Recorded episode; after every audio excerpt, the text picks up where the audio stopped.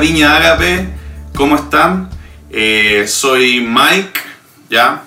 Eh, durante muchos años eh, fui pastor de jóvenes en la Viña Ágape y ah, ahora soy pastor de la Viña Puerto en Valparaíso, ¿ya? Hijo de, de Jamie y Silvia, los pastores de la iglesia, para los que no me conocen. Estoy contento de estar aquí con ustedes y poder compartirles eh, un poco de lo que Dios me, ha hablado. ¿ya? y tiene que ver con una palabra muy especial, que es la palabra soso. ¿ya? Voy a hablarles más sobre esta palabra después. Por ahora me gustaría darles un poquito de contexto para que podamos entender bien esta palabra. Bueno, primeramente, eh, como todo, debemos comenzar en el Edén. ¿ya? Ah, Dios crea el Edén y en el Edén Dios pone a la humanidad. Pero el Edén tiene algunas características muy, muy importantes. Ah, en primer lugar, era un espacio en donde Dios y la humanidad podían conversar, podían hablar, podían entrar en intimidad. Como no había pecado, Dios y la humanidad eh, tenían eh, libre eh, comunicación.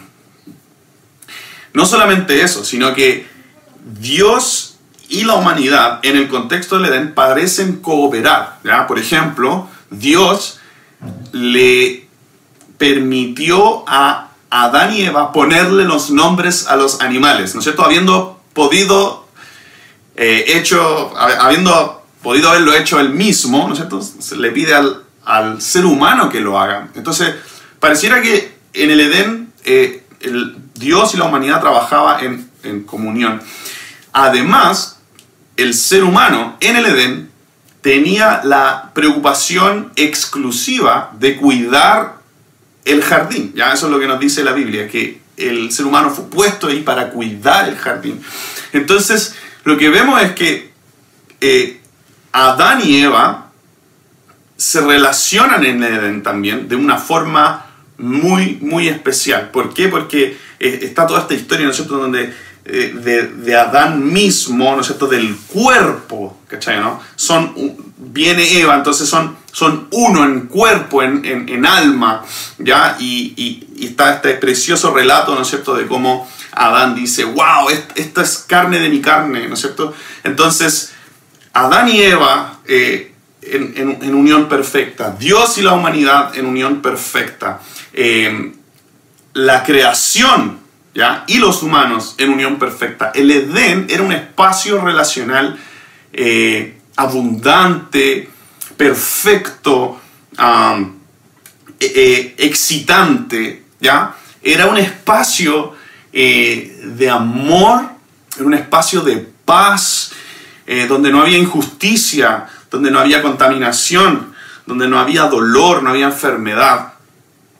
Eso representa el Edén, un lugar en donde Dios, la creación y la humanidad pueden cohabitar el mismo espacio. Luego, ¿no es cierto?, en la caída viene el pecado y destruye esto, y entonces la humanidad anda como errante, sin eh, poder disfrutar más del espacio del Edén.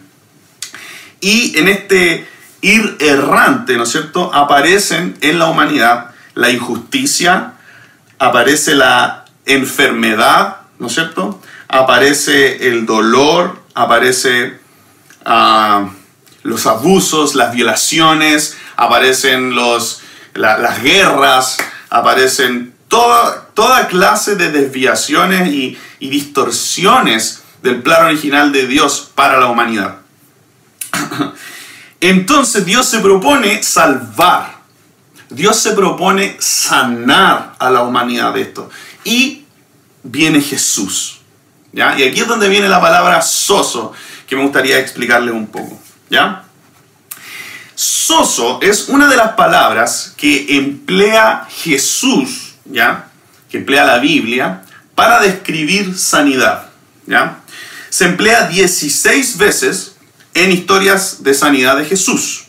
Lo interesante de esta palabra, tomada del arameo, es que tiene el doble significado de hacer vivir y hacer sanar. ¿ya? O sea, Soso no solamente significa hacer sanar, sino que hacer vivir, como traer vida. ¿Ya? En Marcos 3.4, en la sanidad en sábado de un hombre con la mano seca, ¿ya? Jesús preguntó a los fariseos, ¿es lícito en los días de reposo hacer bien o hacer mal? ¿Salvar la vida o quitarla? ¿Ya? Ahí la frase salvar la vida, que es eh, suchen sasai, ¿ya? sugiere la salvación tanto espiritual como física dentro del contexto Um, de lo que Jesús está hablando, ¿ya? Y John Wilkerson escribe eh, en relación a este significado de la palabra soso en, en, esta aplicación que Jesús hace lo siguiente. Es claro que la amplia aplicación de soso en los evangelios indica que los conceptos cristianos de sanidad y salvación se sobreponen en parte hasta un grado en que varían en diferentes situaciones sin llegar a separarse por completo. La sanidad del cuerpo nunca es puramente física y la, la salvación del alma nunca es puramente espiritual. Sin embargo, ambas se combinan en liberación total del ser humano, liberación anunciada e ilustrada en los milagros de sanidad de Jesús en los evangelios. Cuando decidimos creer en Jesús, fuimos salvados, ¿no es cierto? Nosotros, la iglesia protestante, ¿no es cierto? Creemos que la salvación viene por la fe en Jesús. Esta salvación incluye todo el significado de la palabra reconciliación. Es decir, liberación del pecado, de la enfermedad, la mentira, el temor, la muerte y la desintegración. Es decir, salvación es la humanidad de vuelta al Edén. La salvación es la sanidad de todas las áreas de la humanidad, sociales, del alma, del cuerpo, del espíritu, eh, económicas, etc. Salvación es una palabra muy integral que viene a restaurar la condición de la humanidad. ¿A cuál condición? A la primera condición, al diseño de Dios, el diseño del Edén. De hecho, en Apocalipsis, ¿no es cierto? Vemos una nueva creación en donde el ser humano, ¿no es cierto?, convive, ¿no es cierto?, con la, con la creación otra vez, en donde Dios viene a habitar en la nueva Jerusalén otra vez, es un símil del Edén. En el fondo, nosotros vamos de vuelta al Edén en el, en el reino de Dios cuando eh, Jesús venga de nuevo por segunda vez. No es solamente una promesa futura que tendrá cumplimiento en la segunda venida de Jesús, ¿ya? Este concepto de salvación, sino que también es una realidad presente. La Biblia está llena de ejemplos sobre cómo la salvación de Jesús termina afectando algún aspecto de la vida de las personas. ¿No es cierto? Entonces, lo que vemos es que Jesús, Él como persona, Hijo de Dios, Él trae esta salvación, ¿ya? Prometida para el futuro, ¿no es cierto? Para cuando Jesús venga por segunda vez, prometida para el reino, para, eh, para lo, que lo que nosotros en la jerga evangélica cristiana decimos el cielo, ¿ya? Cuando tú te mueras te vas a ir al cielo. Y lo que pasa es que nosotros los cristianos hemos reducido la salvación a este concepto de irse al cielo o al infierno. Como que no hay nada más que eso. En el fondo, si yo te pregunto, ¿eres salvo? Seguramente tú dirás, sí soy salvo, me voy a ir al cielo. o no soy salvo, ah, entonces el infierno. Es como, hemos reducido la palabra salvación a, esta, este concepto del cielo y del infierno, cuando en realidad en la Biblia eh, se habla del reino de los cielos, evidentemente, pero no, no, no se habla de este concepto de ir al cielo. Lo que está es el reino venidero. El reino de Dios que se instalará entre nosotros, eh, entre la, humanidad. Entonces no es como que nosotros morimos y, nos vamos al cielo o, al, infierno. Y salvación no, eh, no, no es solamente eso, ¿ya? Sino que salvación, como ya expliqué recién, es un concepto muy trabajado en la Biblia. Eh, salvación quiere decir restauración de las condiciones de la humanidad, que involucra una reconciliación entre Dios y la humanidad. ¿Ya? Ahora, cuando Jesús vino, Él trajo salvación. Entonces, cuando Él salvaba a una persona, no solamente la salvaba y perdonaba sus pecados, sino que la sanaba. ¿Se entiende, no? Y aquí es donde viene la palabra soso a, darnos este gran significado, que salvar y sanar son la misma cosa, en una sola palabra. Entonces cuando Jesús venía, Él no solamente traía sanidad, sino que traía salvación. Y cuando Él traía salvación, traía sanidad, porque la sanidad y la salvación están profundamente relacionadas. Jesús vino a salvarnos. Y su promesa de salvación no es solamente algo que esperamos para el futuro cuando Él venga por segunda vez, sino que es algo que nosotros podemos tener aquí ahora. O sea, cuando yo acepto a Jesús en mi corazón, Él me puede salvar de una enfermedad, Él me puede salvar, ¿no es cierto?, de una necesidad. Entonces, la salvación de Dios puede venir a nuestra vida, puede venir a nuestro corazón ahora. La salvación no es solamente una cosa de que, de que nos vamos al cielo o al infierno, aunque aunque es eso, no es solamente eso. Salvación es algo mucho más profundo e involucra todas las áreas del ser humano. Y es algo que podemos tener ahora. ¿Por qué? Porque así lo hizo Jesús. O sea, Jesús cuando predicaba el Evangelio a los pobres, no solamente venía con el mensaje de las buenas nuevas, sino que él venía con recursos, él venía con comida, él venía con pan, con pescado, él venía con sanidad para la enfermedad, él venía con mucho más que un mensaje, él venía con una demostración de la salvación. Por lo tanto, no podemos decir que la salvación es solamente una cosa de irse al cielo o al infierno para, en el futuro, sino que salvación debiera afectar, la salvación debiera afectar nuestra vida ahora, hoy. Y si nosotros proclamamos y predicamos la salvación, el Evangelio, las buenas nuevas, las buenas nuevas, eso debería ir acompañado con estas demostraciones presentes en el ahora de esa salvación. Ahora, tú te podrías preguntar, ¿y por qué si, ya, si, si ¿no es cierto? Jesús trajo la salvación ahora en el presente, entonces ¿por qué seguimos pecando? ¿Ya? ¿Por qué luchamos, seguimos luchando con la enfermedad? ¿Por qué seguimos luchando contra la injusticia social, etcétera? ¿Por qué todavía luchamos con estas cosas si se supone que Jesús trajo la salvación? Y se supone que esa salvación está disponible ahora. Bueno, entonces, ¿por qué siguen las cosas así como están? Y aquí es donde viene la palabra, la hermosa palabra sanidad. ¿Ya? ¿Se acuerdan que Soso es salvación y sanidad? Ya hemos hablado sobre salvación. Aquí es donde entra la sanidad. ¿Cómo se relacionan la sanidad y la salvación? Esto, esto es, esta es la, gran conclusión de esta prédica, así que pone atención. Si ponía atención ahora y lo entiendes bien, después de haber dicho esta frase, podías simplemente dejar de ver esta prédica. Por medio de la sanidad hacemos realidad la salvación. Lo voy a repetir. Por medio de la sanidad hacemos realidad la salvación. Sanidad es el proceso mediante el cual hacemos realidad la salvación prometida para el futuro ahora.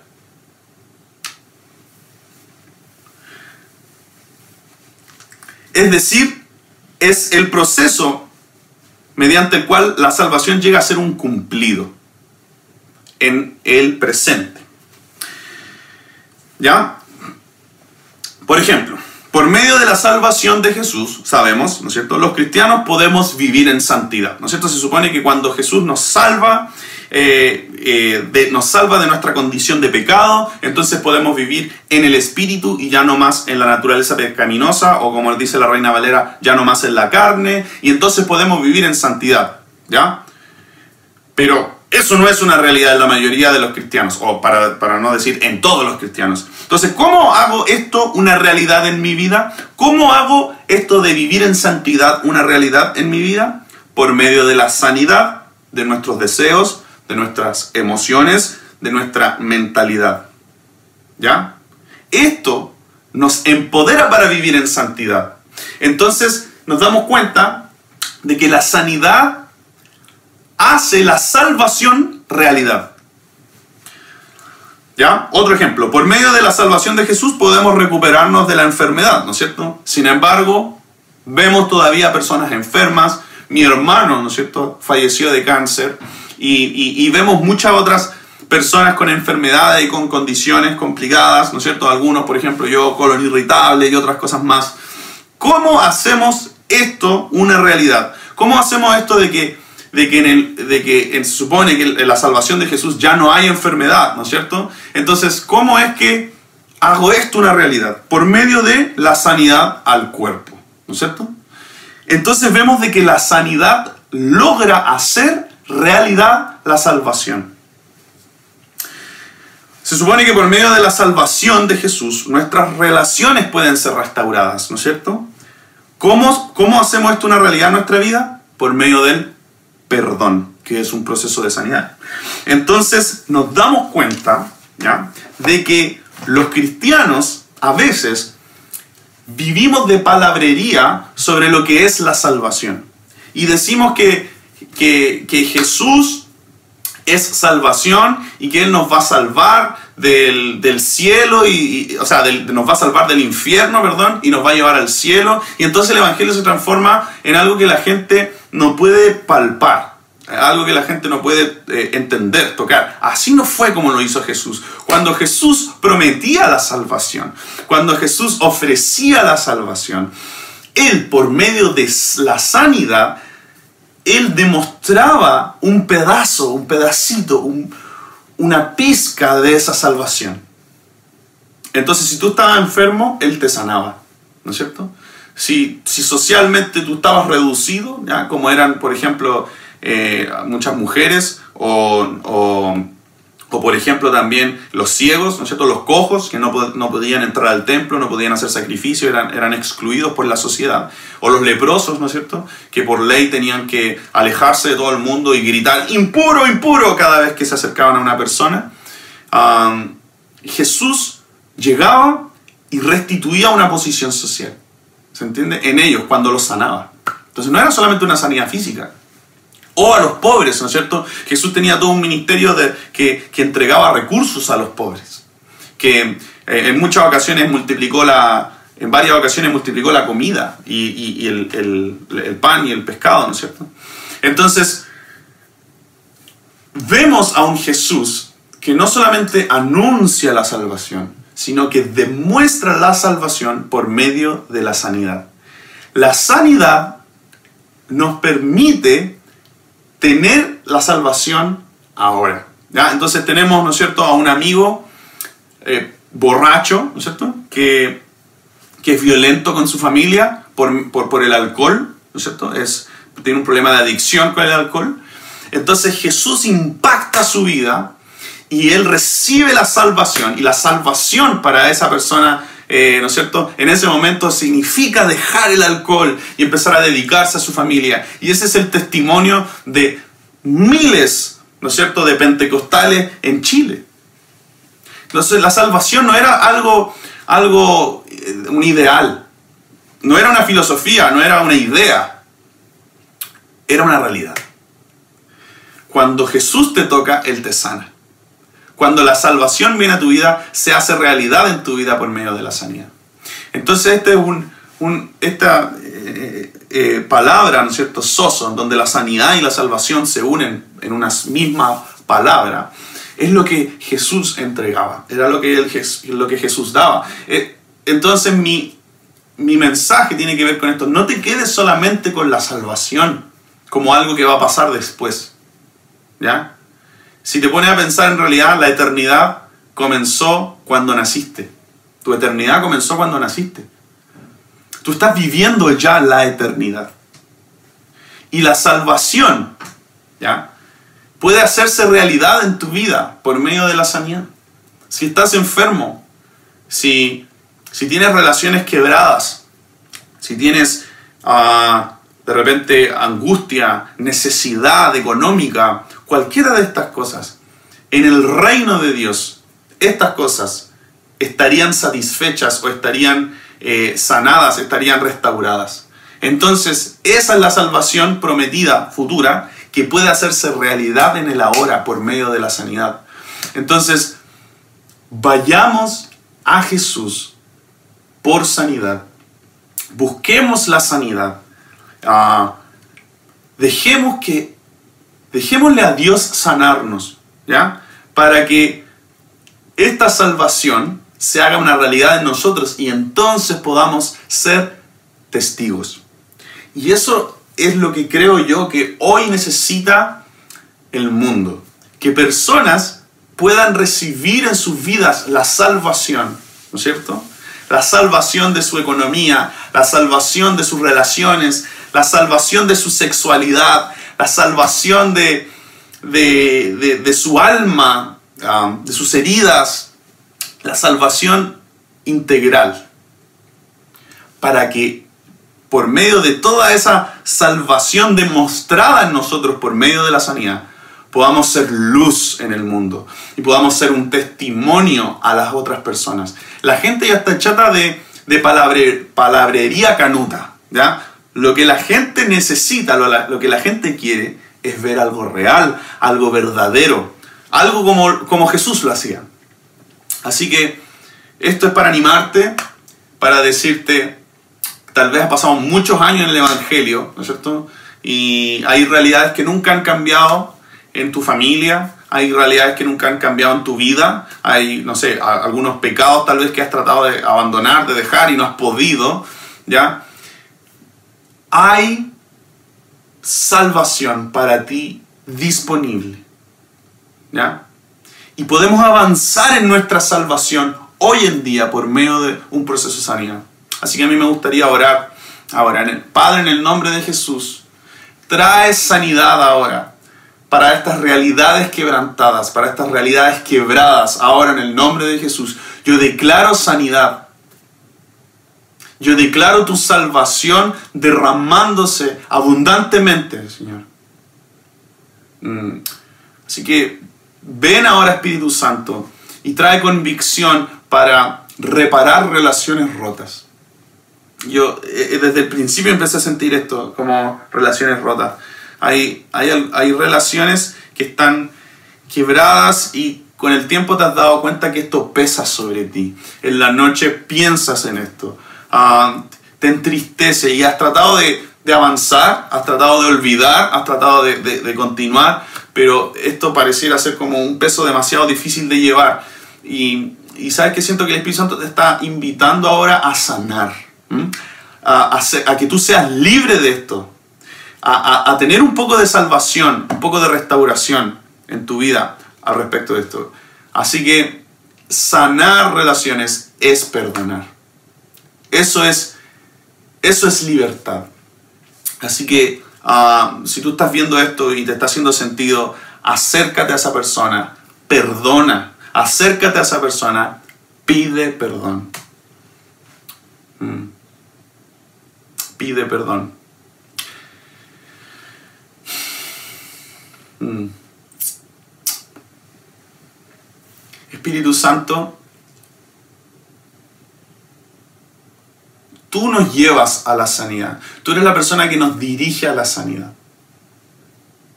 Así que llévanos y dirígenos ahora a la sanidad. Mm. Se me viene el nombre Camilo ahora a mi mente. Si tú te llamas Camilo y, estás ahí, siento una palabra eh, para ti. Eh, Camilo, eh, lo que yo siento de Dios para ti es esto. Me cuesta como verbalizarlo. Camilo, no te escondas. sal desde donde estás y, deja que la, que la, luz del Espíritu Santo te toque. Mm. Deja que la luz del Espíritu Santo te toque. Mm. Espíritu Santo, ven ahora sobre Camilo y, y pon tu luz. Mm. Y sé que siento, Camilo, que Dios no va a avergonzarte con su luz. ah, sino que solamente lo que Él está tratando de hacer es echar fuera la oscuridad. Así que que, que, salga la oscuridad de tu vida en el nombre de Jesús. Mm. También siento algo para Francisca. Mm. Ah, siento que Francisca ah, has estado viviendo un, tiempo como de humillación.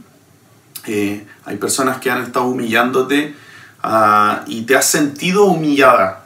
Mm. Y, yo sentía que el Padre está contigo ahora, en este momento, y mientras has recibido esos insultos, eh, yo sentía que los insultos que tú has estado recibiendo son como los insultos que Jesús recibió en la cruz. Y, yo sentía esto, eh, yo llevé tus insultos a la cruz y esos insultos también cayeron sobre mí. Ah, yo declaro sanidad eh, sobre estas palabras humillantes sobre ti, Francisca, en el nombre de Jesús. En el nombre de Jesús.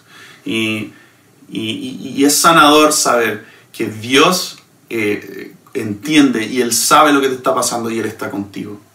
Así que ánimo, Francisca. Ánimo. Mm, sí, Señor. Mm. Queremos más de tu sanidad, Padre, más de tu sanidad. Trae más de tu sanidad ahora. Trae tu salvación. Que tu salvación se haga una realidad ahora en el nombre de Jesús. Tráenos ánimo, tráenos fuerza. En el nombre de Jesús. Mm. Mm. Y también eh, la última cosa. Eh, tiene que ver con confrontación, ¿ya? Eh, de, pecado. Y uh, la confrontación de pecado por lo general no es algo que haría yo en una cámara, ¿ya? pero no sé cómo hacerlo porque estoy, estoy aquí, no sé qué hacer. Ah, y creo que es para una persona que se llama Alejandro. ¿ya? Espero que no estés con más gente, Alejandro, pero eh, no, voy a, no voy a mencionarlo, pero quiero decir, decirte Alejandro, hay olas de gracia que van a limpiar tu pecado. Así que déjalo atrás. Déjalo atrás. Porque hay olas y olas de gracia que van a venir sobre tu vida a limpiarte. Si es que tú decides eh, dejar lo bueno, ¿ya? Lo bueno, para tomar lo mejor que Dios tiene para ti. Así que te animo a que, a que confieses y que dejes tu pecado atrás, porque lo que viene es mejor, lo que viene es mejor. Así que ánimo, Alejandro. Gracias Padre porque eh, esto del reino de Dios, esto del cristianismo no es solamente palabras, sino que es poder, como dijo Pablo. Así que eh, Espíritu Santo, muéstranos tu poder, el poder de tu reino, más de tu poder y, acércanos más a esta salvación por medio de la sanidad. En el nombre de Jesús, amén. Si te hizo sentido un poco esto de la salvación y la sanidad, te invito a que tomes algún programa de sanidad y que avances en esto, ¿ya? Hay mucha libertad que podemos alcanzar quienes confiamos en Jesús por medio de la cruz hay mucha libertad que podamos alcanzar. Es muy importante que los cristianos no sigamos viviendo con ataduras, atados a nuestro pecado, atados a relaciones sin perdonar, atados a afecciones, a heridas. No, podemos avanzar. Para eso está la salvación. Así que que esa salvación ya no sea una promesa del futuro solamente, sino que pueda ser una realidad en ti por medio de la sanidad. Eso, que estén bien. Muchas gracias. Para mí siempre un placer poder compartir con ustedes. Ah, los quiero mucho a todos. Chao, chao.